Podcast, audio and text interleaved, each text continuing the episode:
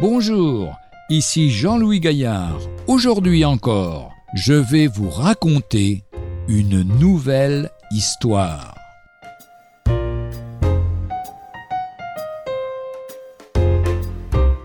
Le juge et le condamné.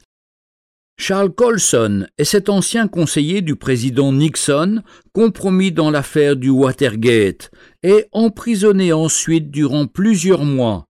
Devenu chrétien, il se consacre à l'évangélisation des prisons américaines.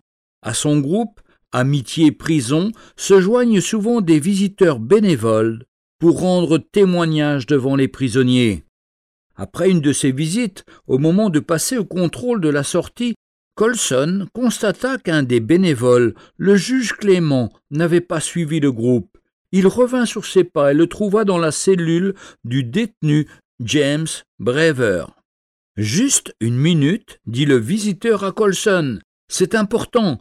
Voyez-vous, c'est moi qui a condamné James à la plus lourde peine, mais maintenant il est mon frère et nous avons besoin d'une minute pour prier ensemble. Je restais pétrifié sur le seuil de la cellule, raconte Colson. Devant moi il y avait deux hommes. L'un avait le pouvoir, l'autre n'en avait aucun. L'un était blanc, l'autre un noir. L'un avait condamné l'autre. Partout ailleurs dans le royaume de Dieu, ce détenu aurait été prêt à tuer ce juge de ses mains nues.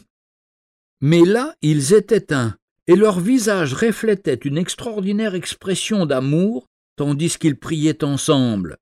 En sortant de prison, le juge Clément, très ému, m'expliqua qu'il avait prié pour Brever chaque jour depuis qu'il l'avait condamné quatre ans auparavant.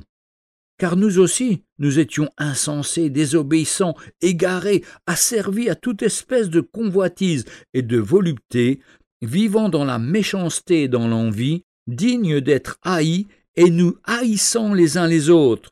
Mais lorsque la bonté de Dieu notre Sauveur et son amour pour les hommes ont été manifestés, il nous a sauvés, nous dit l'épître de Tite, chapitre 3, versets 3 à 5. Retrouvez un jour une histoire sur www.365histoire.com.